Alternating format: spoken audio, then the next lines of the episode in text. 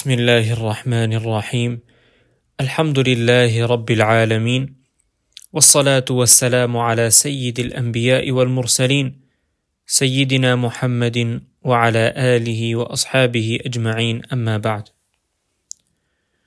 باب فضل قيام الليل capítulo sobre la recomendación de rezar قيام الليل es decir la oración durante la noche.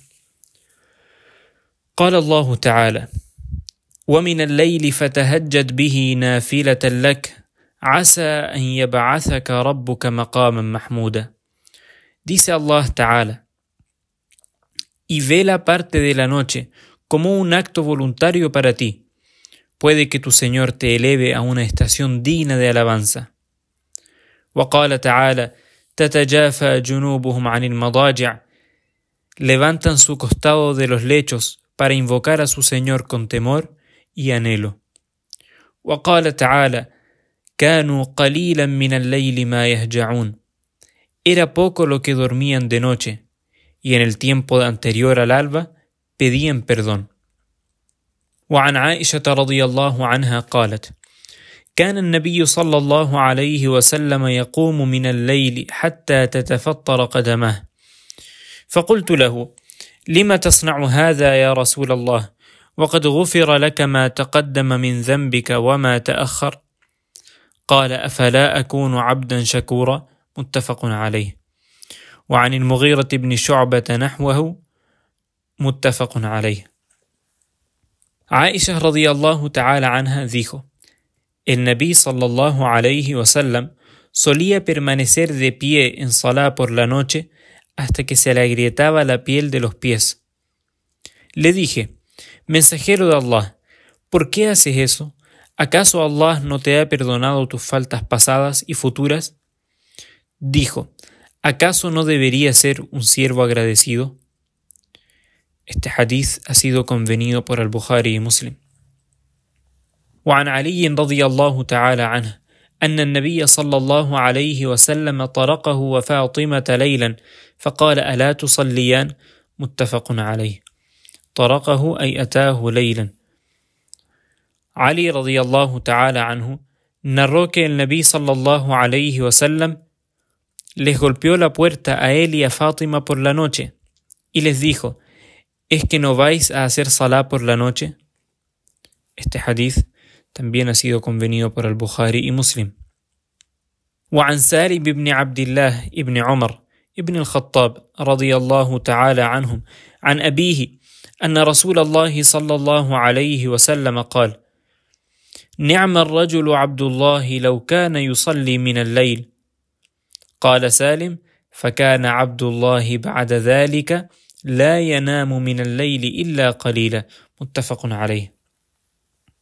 سالم بن عبد الله بن عمر بن الخطاب رضي الله عنهم narró que su padre dijo el mensajero de Allah sallallahu alayhi wa sallam ¿Qué hombre tan virtuoso sería Abdullah si rezara su salah durante la noche?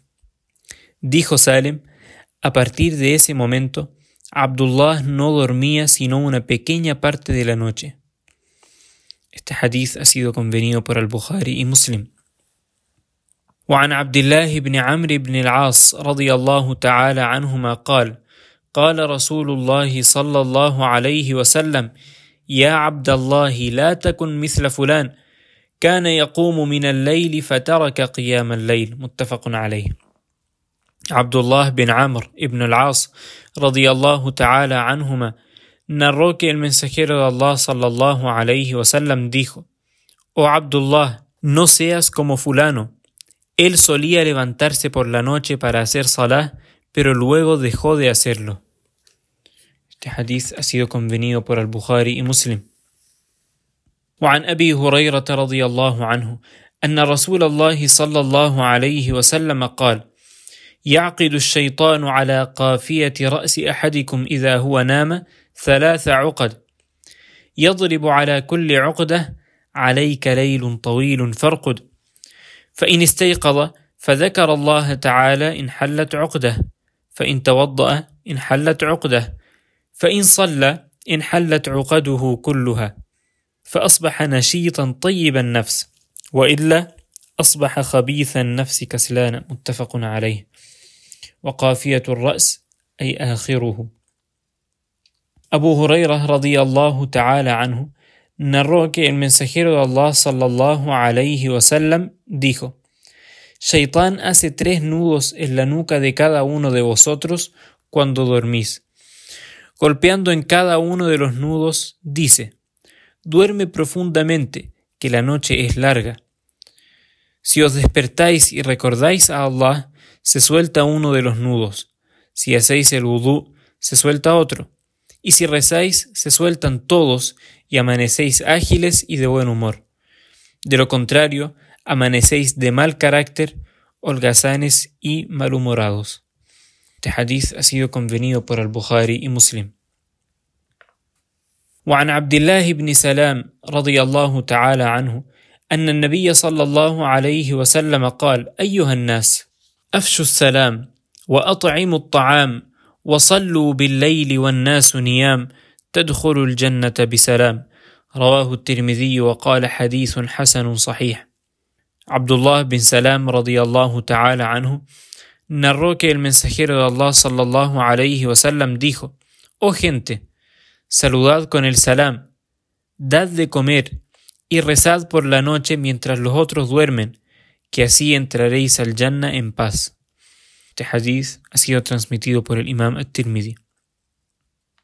وعن ابي هريره رضي الله عنه قال قال رسول الله صلى الله عليه وسلم افضل الصيام بعد رمضان شهر الله المحرم وافضل الصلاه بعد الفريضه صلاه الليل رواه مسلم ابو هريره رضي الله تعالى عنه narró que el mensajero de Allah sallallahu alayhi wasallam dijo: El mejor de los ayunos después de Ramadán es durante el mes de Allah Muharram.